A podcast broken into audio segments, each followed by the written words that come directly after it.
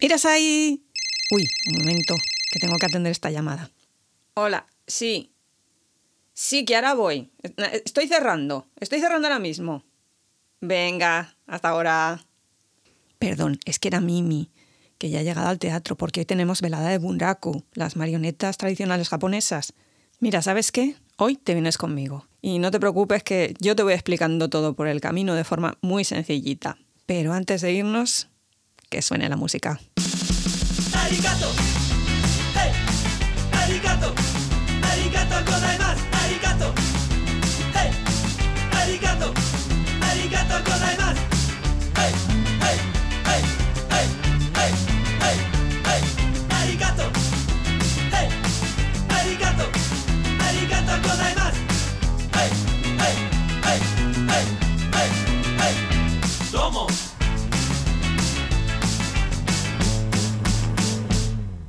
Hola gente, aquí Kitsune, vuestra anfitriona de historias de una izakaya, hoy con un nuevo intento para llevaros por el mal camino de las artes escénicas en Japón. Y es que me he dado cuenta de que si quiero contarnos por aquí algunas de las historias más famosas del repertorio japonés, mm, muchas veces para poder completarlas hay que recurrir a kabuki, bunraku y teatro no.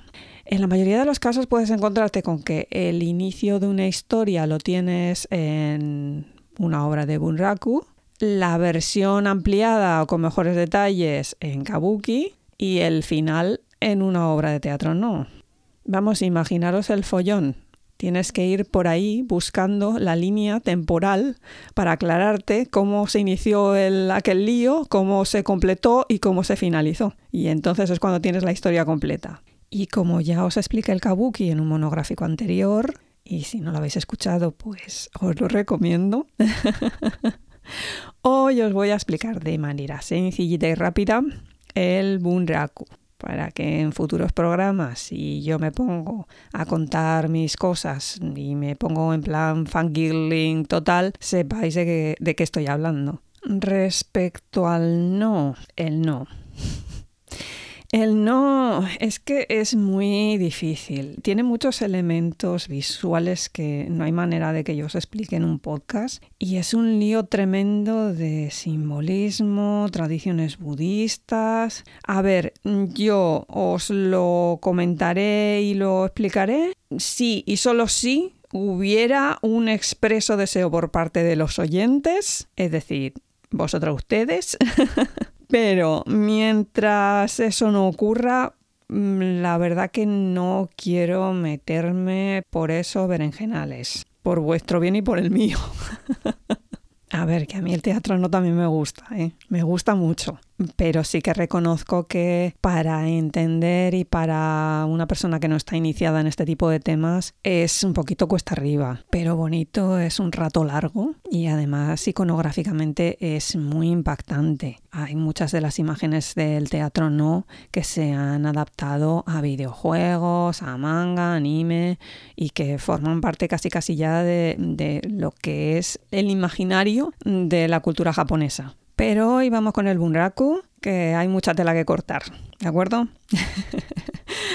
vamos a ver, eh, hoy se le conoce como bunraku, pero el término inicial era ningyo yoruri. Ningyo es la palabra que se utiliza en Japón para muñeco y yoruri es un tipo de narración acompañada de música. Ahora entenderéis por qué me refiero a esto. En resumidas cuentas, el término se refiere a teatro de marionetas. Y aunque ya había de este tipo de teatro anteriormente, el que nos ha llegado a la actualidad fue fundado en Osaka en el siglo XVII y se le dio el nombre de Bunraku porque era el teatro donde representaban estas obras en 1805 a cargo de la compañía Uemura Bunrakuken. Así que si volviéramos al Japón del siglo XVII y les fuéramos diciendo, oye, que quiero ver una obra de Bunraku, la gente te miraría un poco raro y diría, ¿eh? ¿Qué? No, tendrías que decir Ningyo Yoruri. Y como pasa muchas veces con este tipo de cosas en Occidente, cuidado. Cuidado porque este tipo de teatro Ningyo Yoruri, que dices, ah, mira, teatro de marionetas para niños, no, ¿de acuerdo?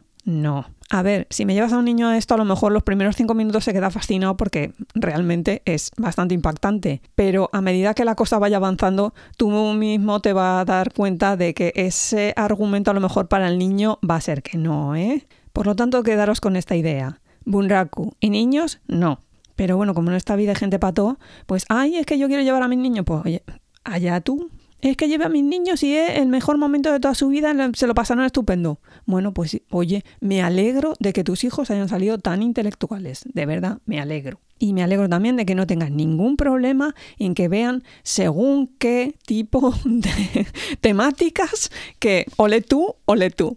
En su momento hubo una cantidad absurda de compañías de Bunraku en todo Japón, desde las más pequeñitas que iban de pueblo en pueblo y te hacían el numerito, a otras que eran ya muchísimo más grandes, con un local permanente en según qué ciudades, etcétera, etcétera. Hoy en día, pues lamentablemente solamente quedan 40 compañías de Bunraku hacen una o dos actuaciones al año y alternan entre Osaka y Tokio, pero creo que es como de 5 a 6 semanas con este tipo de, actuaciones. Es complicado, ¿eh? es complicado y la verdad que necesita un trabajo bastante importante. Y también, a diferencia de antiguamente, en la actualidad solamente existen dos escuelas. Una es la de Osaka, que tiene unos muñecos un poquito más pequeños y cuando digo pequeños no penséis en la típica marionetita de una mano, sino estoy hablando de cerca de 75 centímetros. Y la de Hawaii, que en esa los muñecos son enormes y pueden llegar a medir un metro cincuenta. Ahí es nada. Pero antes de ponernos a hablar de las marionetas en sí, vamos a hablar un poquito del escenario. A ver, el escenario del Bunraku está dividido en tres partes. Una de ellas está en un lateral junto a lo que sería la zona de las butacas de los espectadores,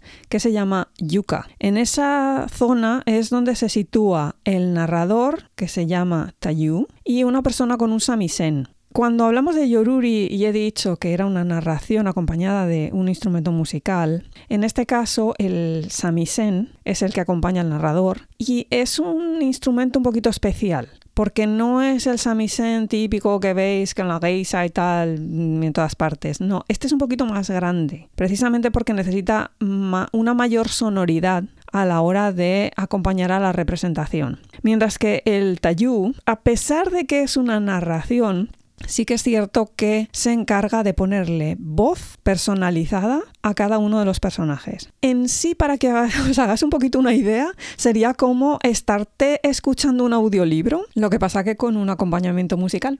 Además, el Tayu, una cosa muy curiosa es que antes de iniciar la obra hace una reverencia al guion, porque lo va narrando con un guion delante, no se lo sabe de memoria, y promete que lo seguirá al milímetro sin equivocaciones.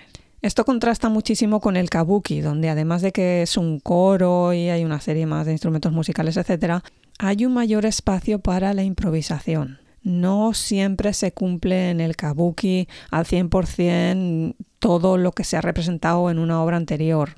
Hay veces que los propios actores incluso dan un poquito de rienda suelta según cómo esté el público de entregado y esas cosas. En este caso no. En este caso el tayú tiene, o la tayú, porque pueden ser mujeres. Aquí no hay problema. Normalmente tienen que ceñirse muchísimo al guion. Y frente al patio de butacas, un escenario con dos secciones. Una sería el que es llamado Honbutai, que lo podríamos considerar como el interior de las casas o de los edificios en los que se representa la acción.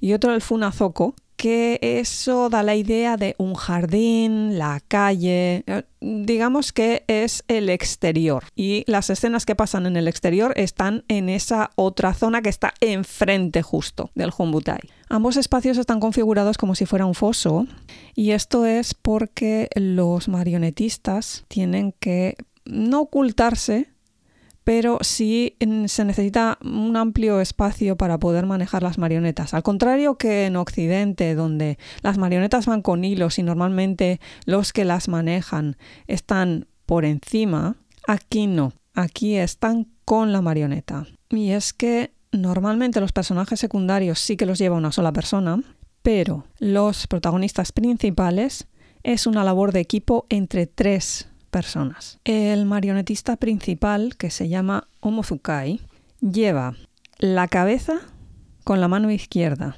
La cabeza que va con una serie de mecanismos por los cuales tú puedes moverle las cejas, los ojos y la boca. Eso todo con la mano izquierda, una sola persona. Mientras que con la derecha lleva la mano derecha de la marioneta. La mano izquierda la lleva el llamado Hidari Zukai. Hidari significa izquierda.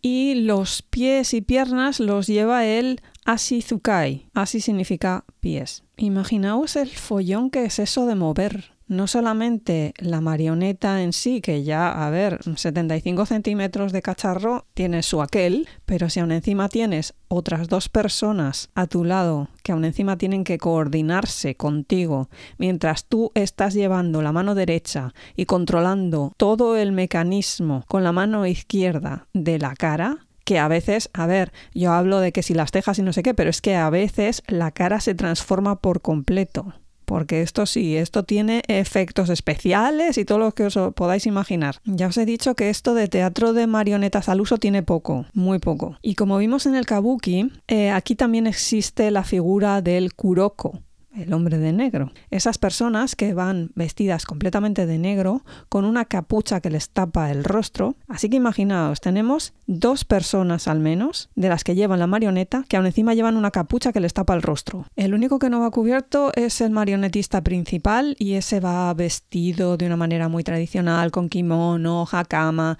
pero el rostro tiene que permanecer impasible durante toda la obra. No tiene que mostrar ni una sola emoción, porque él no está allí para eso. ¿Y por qué a este sí que le podemos ver y al resto no? Pues mirad, por una cosa bien sencilla, y es que para llegar a ese puesto hay que currárselo muchísimo. Y la persona que está ahí llevando esa marioneta, os aseguro que es un gran maestro o maestra, porque para llegar a ese puesto tienes que estar 10 años llevando los pies, otros 10 con la mano izquierda y otros 10 llevando la cabeza de personajes secundarios. 30 años de formación.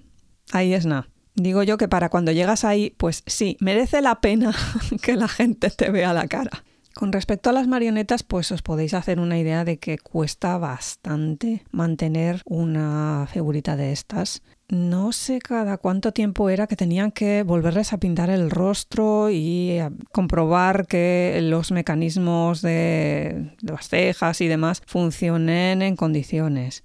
Si no funcionan hay que cambiarlos y hay una serie de artesanos especializados en este tipo de temas. A esto hay que añadir los vestidos. Llevan una serie de vestimentas que no tienen nada que envidiar con lo que podamos ver en el kabuki o en el teatro, no. En pequeñito, Eso sí que es cierto, pero con toda la elaboración y el nivel de detalle que podrías esperar de sus correspondientes en tamaño real. Y aunque la mayoría de gente piensa que nunca se van a acostumbrar a ver esas marionetas rodeadas de tanta gente y por allí por el escenario y que no van a poder centrarse en lo que está ocurriendo, la verdad es que enseguida te acostumbras. En parte porque la mayoría de ellos, al ir vestidos de negro y con esas capuchas, tampoco te estás fijando mucho y luego porque es que la riqueza de los vestuarios hace un contraste con esas personas vestidas de negro.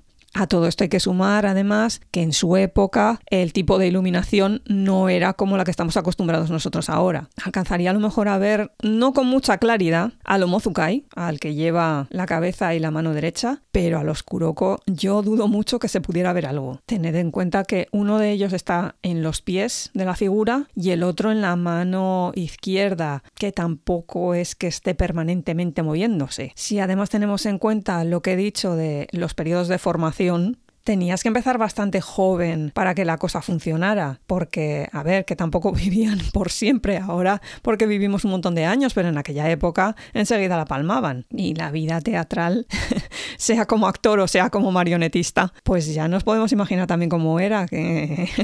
a ver, sí que es cierto que en el siglo XVIII el bunraku tuvo muchísimo éxito, tanto que el kabuki entró en declive. Luego ya la cosa se recuperó, pero en ese primer momento, como pagar a los que manejaban las marionetas resultaba muchísimo más barato que estar pagando a todos esos divos del kabuki, pues haceos una idea. Si a esto le añadimos cambios de vestuario en la propia escena, cambios de rostro, efectos especiales, figuras que vuelan, animales fantásticos, pues es que la combinación era perfecta y además barato, porque no era lo mismo pagar para ir a ver el kabuki que pagar para ir a ver un raku. No, era muchísimo más barato. Y a todo esto se unió la aparición de un personaje que cambiaría para siempre la forma de contar historias en Japón. Me refiero a Chikamatsu Monzaemon, que esto era su seudónimo. Su nombre real era Sugimori Nobumori, hijo de una familia de samurái médicos porque en ese momento los médicos que servían a un daimyo eran samurái también. En este caso servían al daimyo de Chizen, pero algo pasó y la cuestión es que el padre de Sugemori perdió el puesto y se convirtió en un ronin, esa palabra yo creo que la conocemos todos, un samurái sin señor. Así que la familia al completo se trasladó a Kioto y entre 1664 y 1670 Sugimori trabajó como paje para el príncipe imperial Ichiyo Ekan, que fue una figura muy importante dentro de lo que era la vida artística en la corte imperial. Por lo tanto, a pesar de que la familia de Sugimori era un tanto venida a menos, realmente la formación de nuestro personaje debió de ser bastante amplia y con conocimiento de los clásicos japoneses y chinos. En cualquier caso, la relación con la familia de este príncipe imperial no debió de ser muy fructífera porque luego se le encuentra relacionado con el templo de Konsoji. Pero vamos, es una etapa de su vida de la que sabemos bastante poco. Su carrera como escritor se inicia en 1671 con la publicación de un haiku y luego ya en 1675 lo encontramos trabajando con el Tayu Ujikaga no Yo. Esta colaboración le llevó a escribir su primera obra de bunraku, Los herederos Soga, Yotsugi Soga, de 1683. Pero esta primera etapa en el Bunraku no duró mucho porque en 1684 ya lo tenemos escribiendo obras de kabuki para el actor Sakata Toyuro. En sí, desde 1684 a 1705, Chikamatsu se dedicará única y exclusivamente a escribir obras de kabuki. Y ahí se hubiera quedado la cosa. Pero en 1703, el Tayu Takemoto Gidayu, que tenía en Osaka su propio teatro de bunraku llamado Takemoto-za, y que precisamente estaba pasando por una serie de problemas económicos porque se habían ido abriendo más teatros de este arte y además uno de sus ex alumnos estaba teniendo muchísimo éxito con uno que acababa de abrir. A ver que en estos momentos Osaka no era un sitio pequeñito, era un centro económico y cultural muy importante y la lucha entre teatros para atraer al mayor número de espectadores posible era brutal. Precisamente el teatro de Takemoto se las tuvo que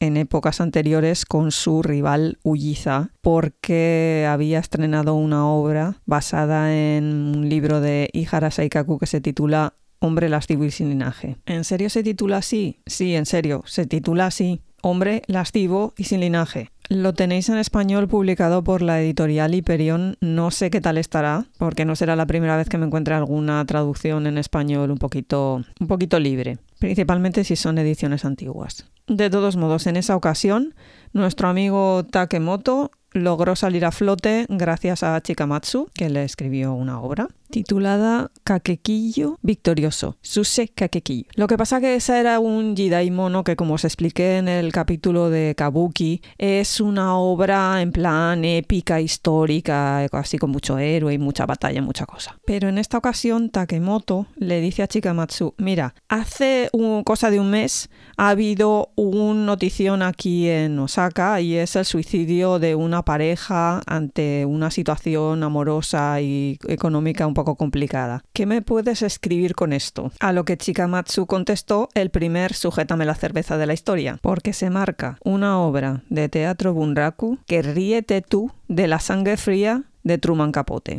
Este hombre, con 51 años, se sienta y en un mira hay que me lo pienso, se marca un Sewamono, que es una historia así en plan gente de la calle, pero en Bunraku. Y no solo hace eso, sino que encima se basa en un hecho que acababa de ocurrir en Osaka. La obra se tituló Los amantes suicidas de Sonezaki, Sonezaki Shinju, y se estrenó en 1703. Sobra decir que lo petó todo.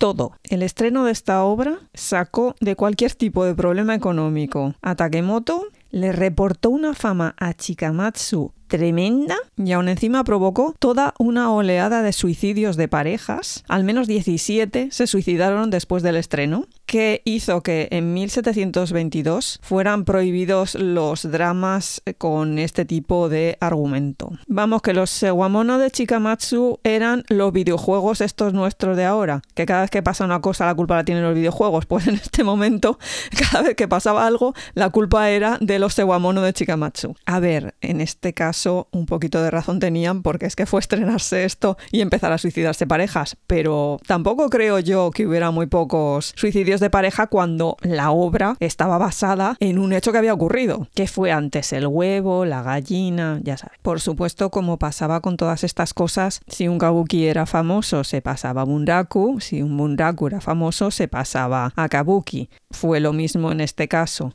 Eh, se creó una versión para Kabuki en 1719 que luego se revisó en 1953. O sea, el kabuki que vemos hoy en día versionado de Los amantes suicidas de, Sonezaki no es exactamente igual que el que se estrenó en su momento. Creo que en gran parte esa revisión fue provocada porque el Onnagata que estaba haciendo el papel femenino en ese kabuki en el año 53 creó una forma de llevar el personaje que luego se convirtió en escuela pero hoy no estamos aquí para hablar de Kabuki, hoy estamos aquí para hablar de Bunraku. A partir del exitazo de Los amantes suicidas, Chikamatsu se dedicó a escribir única y exclusivamente para el teatro Bunraku. La mayoría de las obras, pues os podéis imaginar la temática, tres cuartos de lo mismo, amantes suicidas, aunque también revisitó el tema de los Jidai Mono, porque por ejemplo en 1706 escribe la primera versión que se tiene de lo del tema de los 47 Ronin, Chushingura. Lo que pasa que luego se adaptó, etcétera, etcétera. Y en 1715, Las batallas de Koshinga, primera obra con una ambientación fuera de Japón, porque trata de, sí, vale, Koshinga era una mezcla de japonés-chino, pero luchó en Taiwán. Bueno, en esos momentos se llamaba Formosa. Lamentablemente después de esta etapa los espectadores preferían cosas como más bestias y más gore y las obras de Chikamatsu empezaron a declinar y por eso hoy en día se conservan los textos de aquellas maneras, pero no se conserva la música que acompañaba esos textos. En sí, nuestro amigo aquí escribió 130 obras confirmadas 15 probables y de entre ellas 24 Sewamono y 70 Jidaimono. Que por favor dejadme que os lea algunos de los títulos de los Sewamono estos porque es que no tienen pérdida. ¿eh? Los amantes suicidas de Amijima. Vale, ese más o menos parecido. La mujer asesina y el infierno de aceite. Eso es un título completo, ¿eh? Un bloque. El correo del infierno. Por favor, yo mato por ver esta. El almanaque del amor. No os digo nada y lo digo todo. El incienso de la cortesana. Otro que también tela, ¿eh? El corcel atado. Yo, en serio, si esto nos motiva. El pino desarraigado. Yo, de verdad. ¿Qué título? ¿Qué título? Gente, que es que se nos marcan cualquier drama de estos hoy en día con un título de estos y vamos, vamos de cabeza. Vamos de cabeza. Os recuerdo, todo esto son marionetas, ¿eh? No es gente. Muñecos moviéndose por un escenario. Venga, y ahora que estamos así entre amigos, ¿queréis saber de qué va Los amantes suicidas de Sonezaki? no. Pues qué lástima porque tiene miga y tiene tela para rato. Sí, pues sentaos porque empiezo. Vamos a ver, la obra comienza marcándose un flashback tremendísimo porque eh, vemos a Ohatsu, que es la protagonista, una prostituta. A ver, pequeña nota al pie. Geisa, exclusividad, nudo de lobby para atrás. Prostituta, no exclusividad, nudo de lobby para adelante. Ohatsu lleva el nudo del obi delante. Bien, pues se abre el telón y aparece Ohatsu visitando un templo. Y ve que se acerca Tokubei, que es el hombre al que ama. Entre unas cosas y otras consiguen por fin reunirse para hablar y ella le recrimina que haya estado tanto tiempo sin comunicarse, ni mandarle una carta, ni dar señales de vida. Y es en ese momento cuando Tokubei, que también está enamorado de Ohatsu, le cuenta qué es lo que le ha estado pasando últimamente, que es un dramón total, porque el chico ha estado trabajando para el negocio de, su tío, que unas veces yo he leído que es eh, mercader de tofu y otras veces que es mercader de aceite de soja, lo que fue la cuestión es que el tío está tan contento con el trabajo de Tokubei que su mujer le había planteado la opción de casarlo con una sobrina que tenía ella por ahí. En resumidas cuentas, que no son familia directa, ¿de acuerdo? Tokubei le había dicho a su tío que gracias pero no gracias. El problema es que la mujer del tío ya había negociado con la madrastra atención aquí el detalle, con la madrastra de Tokubei y le había dado una serie de dinerito en plan cierre del acuerdo matrimonial, así que no hay una vuelta atrás posible. Bueno, sí que hay una vuelta atrás y es que Tokubei devuelva el dinero a su tío. También la madrastra podía haberse esperado un poquito, ¿no? antes de aceptar el dinero, haber consultado con el hijastro, pero claro, como es la madrastra. Pero bueno, que el chico le dice a su tío, no, mira, yo no me voy a casar con esta y tranquilo que te devuelve el dinero. El tío se rebota, porque claro, supongo que ante la perspectiva de tenerle que decir a su mujer, no, mira, es que el acuerdo este va a ser que no, pues antes de montarle el follón su mujer prefiere montarle el follón él al sobrino y le dice que lo despide y que, bueno, que ya se puede espabilar para devolverle el dinero por incumplimiento de contrato. Aquí ya tema, o sea, vemos como el pobre Tokubei se queda sin puesto de trabajo y aún encima con el marronazo de tener que ir a buscar el dinero a la madrastra. Cosa que hace, se planta en su pueblo, se va a la madrastra y le dice, tú por qué has llegado a este acuerdo, dame el dinero ahora mismo, eres, es toda una vergüenza. Y se lo da, la madrastra se lo da y a partir de aquí tendríamos que estar todos respirando tranquilos porque este chico pues ha recuperado el dinero, lo puede pagar al tío y entonces se puede casar entre comillas con Ohatsu, ya sabemos que no, pero al menos buscarse otro curro para pagar la deuda de Ohatsu y liberarla. Bueno, pues esto es una tragedia, así que no respiréis tranquilos nadie. Aquí nuestro amigo Tokubei, alias el pardillo, cuando está de vuelta a la ciudad, se encuentra por el camino con su antiguo amigo de la infancia, Kuheiji. Sí, sé lo que estáis pensando, sí. Como cualquier encuentro que tengáis con un amigo de la infancia, pues Kuheiji se sienta con Tokubei a contarle su vida y le comenta que está metido en un buen lío porque tiene una serie de deudas que no paga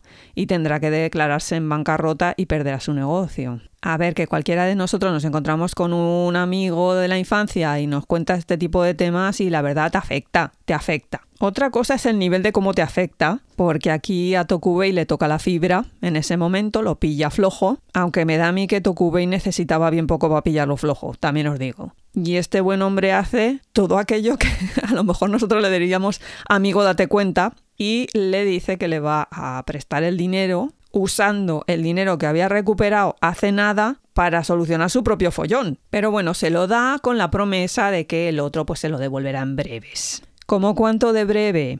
Breve, ya me entendéis. Y aquí es donde acaba el flashback inicial de esta obra, diciéndole que en resumidas cuentas todavía tiene que resolver el follón con su tío porque se ha quedado sin el dinero que se lo ha prestado al amigo y está esperando a que el amigo le devuelva el dinero, solucionar eso y ya volver a la vida normal y corriente buscándose un curro para liberar a Ohatsu. Venga, ahora nos vamos a quedar tranquilos porque el amigo le devolverá el dinero y todo se solucionará y todo será muy bonito. No, estamos en una tragedia, porque casualidades de la vida, en ese momento por el templo, ¿quién aparece?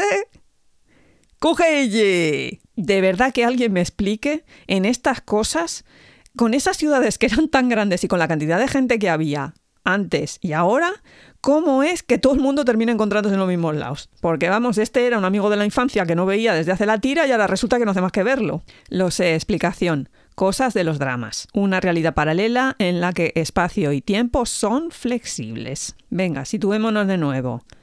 Templo, Ohatsu, Tokubei, Kuheiji. Kuheiji que llega con amigos. Kuheiji que de problemas económicos parece que no tiene ninguno. Kuheiji que resulta ser un mafioso estafador. Para sorpresa tal vez de Tokubei, porque yo creo que en este momento todo el mundo nos lo estábamos sospechando. Y claro, aprovechando que el Pisuerga pasa por Valladolid y por Osaka a lo que parece, Tokubei se acerca a Kuheiji y le dice Oye, pues si veo que te va estupendísimamente bien, ¿qué tal si me devuelves el dinero que yo es que tengo aquí un problema? El otro me lo mira de arriba abajo, de abajo arriba, casi casi que le dice algo así como, pero yo te conozco, chaval. Afortunadamente no emplea esa táctica, pero emplea la otra. Dinero, ¿qué dinero? ¿De qué me estás hablando? Tokubei que empieza a gritar que me devuelva el dinero, el otro que no te devuelvo ningún dinero, que yo no te debo ningún dinero, la gente del templo que empieza a congregarse por allí a ver qué está pasando y los amigos de Kuheiji, mafiosos, que dicen, Kuheiji, ¿qué pasa? ¿Qué está pasando aquí con este tío? Y entonces coge el otro y les dice,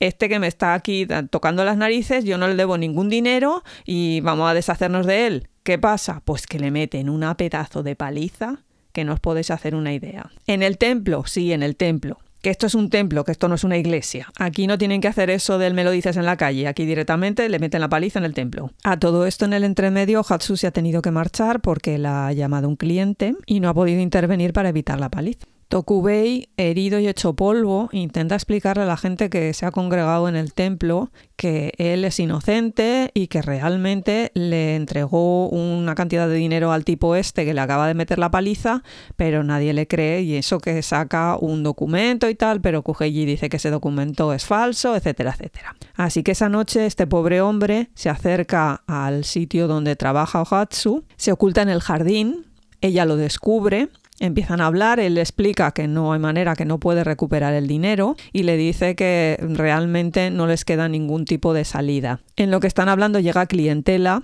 al local y entonces ella tiene que ponerse a atenderles y oculta a Tokubei entre sus ropas hasta que él se puede esconder en la parte baja del paseador que da al jardín. Ohatsu se sienta en esa tarima con el pie cerca de Tokubei para comunicarse porque entre el grupo de clientes está y claro, empiezan a hablar de lo ocurrido, etcétera, etcétera, y eh, ella intenta defender a Tokubei. Pero por mucho que ella plantea serias dudas sobre lo que está contando el otro y que realmente había un papel que demostraba que sí que le había prestado dinero, etcétera, etcétera, nadie la cree. Y entonces ella con el pie le hace una señal a Tokubei en plan, ¿cuál es tu idea? ¿Qué crees que podemos hacer con esto? Y en ese momento, él, con el pie de ella, se lo pasa por el cuello simbolizando que solamente les queda el suicidio. Todo esto mientras ella está conversando con los clientes y con el tipejo este que le había robado el dinero al pobre muchacho y manteniendo el tipo mientras él le está diciendo no nos queda otra que suicidarnos. Pero bueno, a la definitiva los clientes allí no han ido ni a beber ni a hablar de sus cosas sino a otro tipo de temas y entonces se retiran hacia el interior del edificio.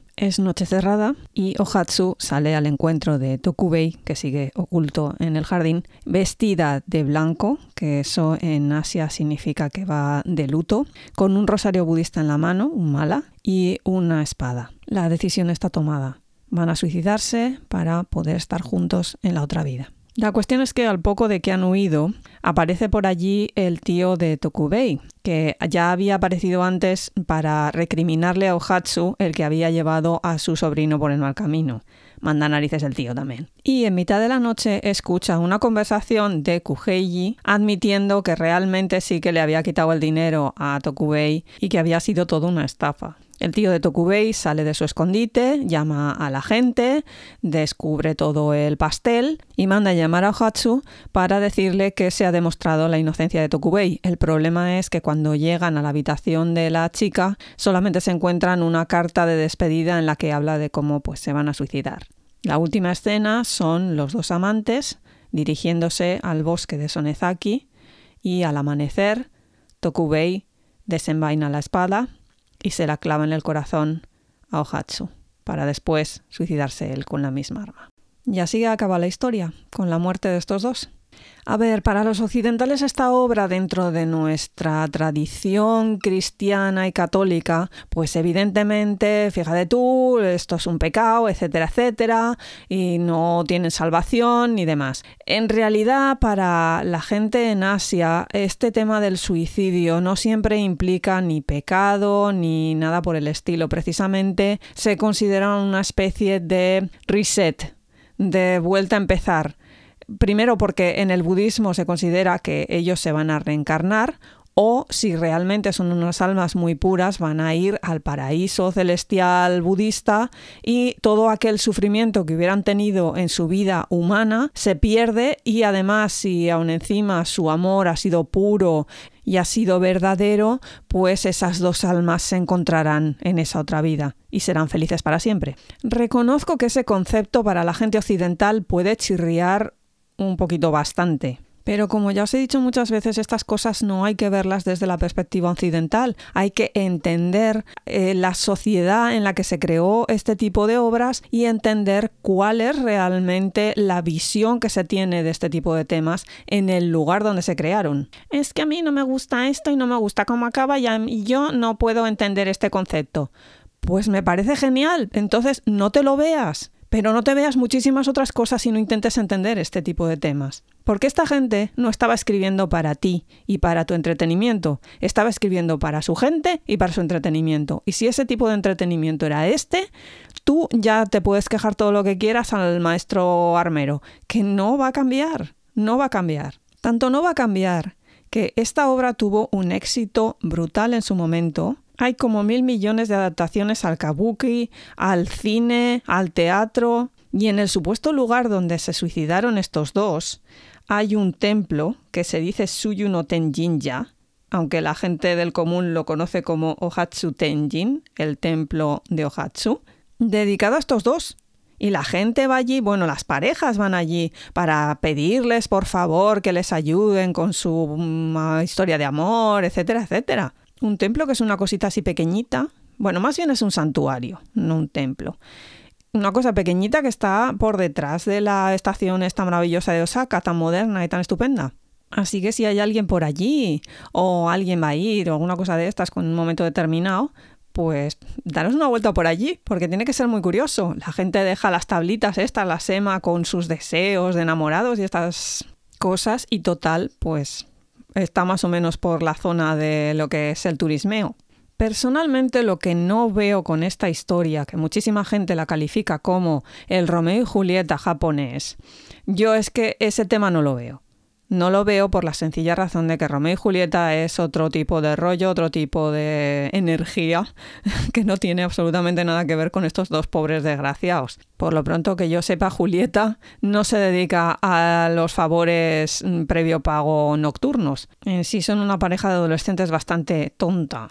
Mientras en que en el caso de Ohatsu y Tokubei, él es un pardillo y ella, la pobrecita, es que vaya tela lo que tiene. Pero volviendo al tema del bunraku, sí que es cierto que esta temática por lo pronto nunca se había introducido en este tipo de teatro, más que nada porque la gente prefería pues el Jedi mono, ¿no? Los héroes así, de todo como muy espectacular. Pero sí que es cierto que al introducir este tipo de temas más de la calle, más del común y aún encima de un hecho real que les había pasado hacía un mes, pues sí que hay una introducción de algo muy novedoso y además es que la gente de la calle sí que se podía pagar este tipo de espectáculos, mientras que ir al kabuki, aunque sí que bueno, vale, era menos, menos elitista de lo que es ahora, sí que es cierto que el bunraku salía muchísimo más barato. Vamos a ver, por lo pronto no te duraba todo el día.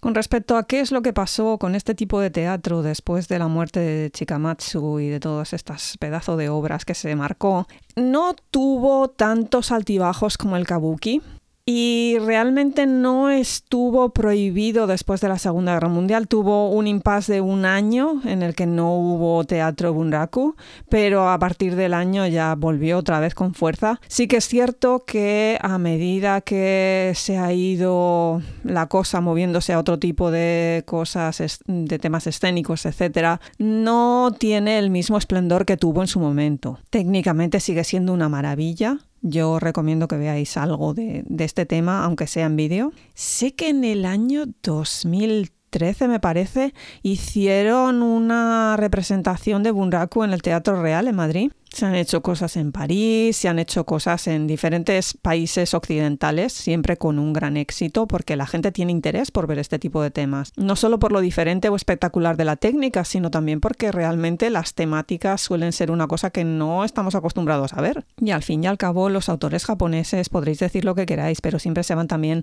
un poquito al meollo de lo que es cualquier tipo de historia que le gusta a cualquier persona sobre la faz de la Tierra podrá tener más o menos dificultades para entender el tema cultural, pero la base de la historia es lo de siempre en todas partes. Aquí lo malo ha sido la pandemia. La pandemia ha pegado fuerte a todas las artes escénicas tradicionales de Japón, porque claro, con lo que fue el encierro este obligatorio, todas las medidas de seguridad sanitaria que se impusieron para la entrada de público en los teatros, les ha afectado bastante Realmente, en mi opinión, va a llegar un momento en el que se van a tener que replantear una serie de cosas en Japón pero yo no soy quien para decir este tipo de cosas aquí.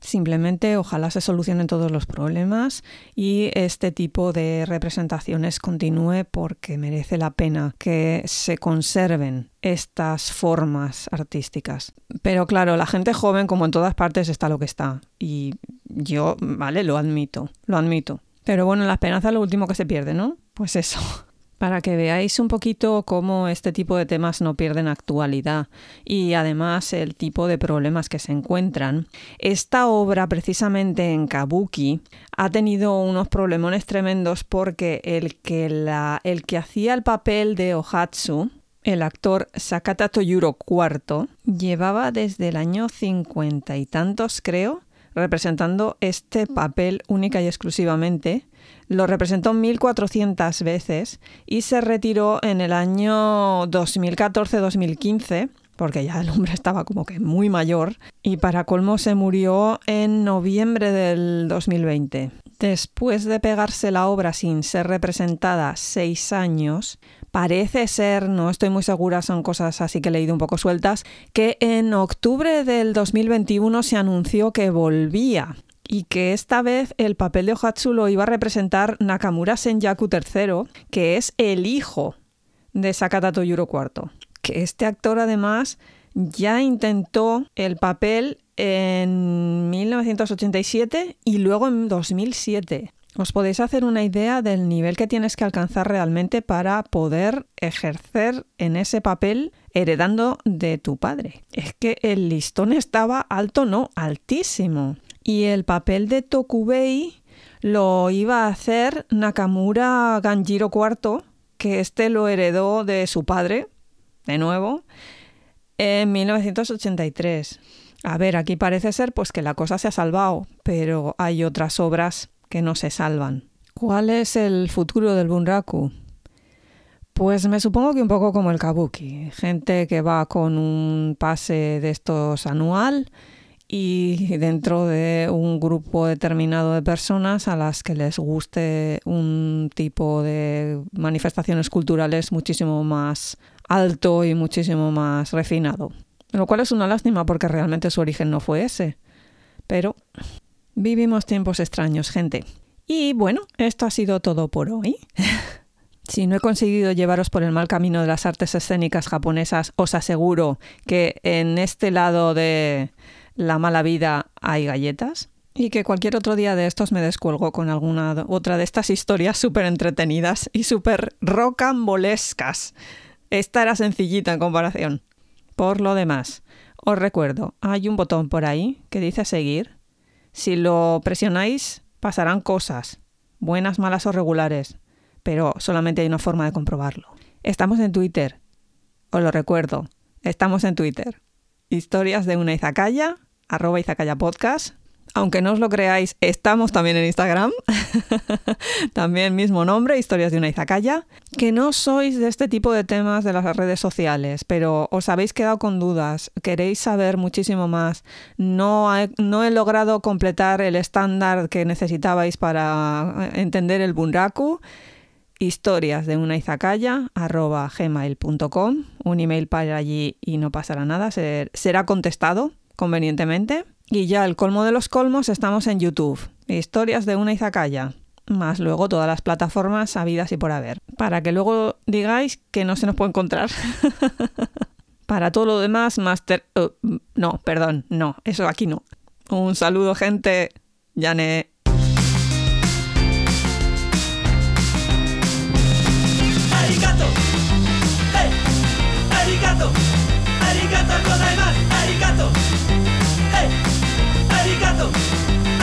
あ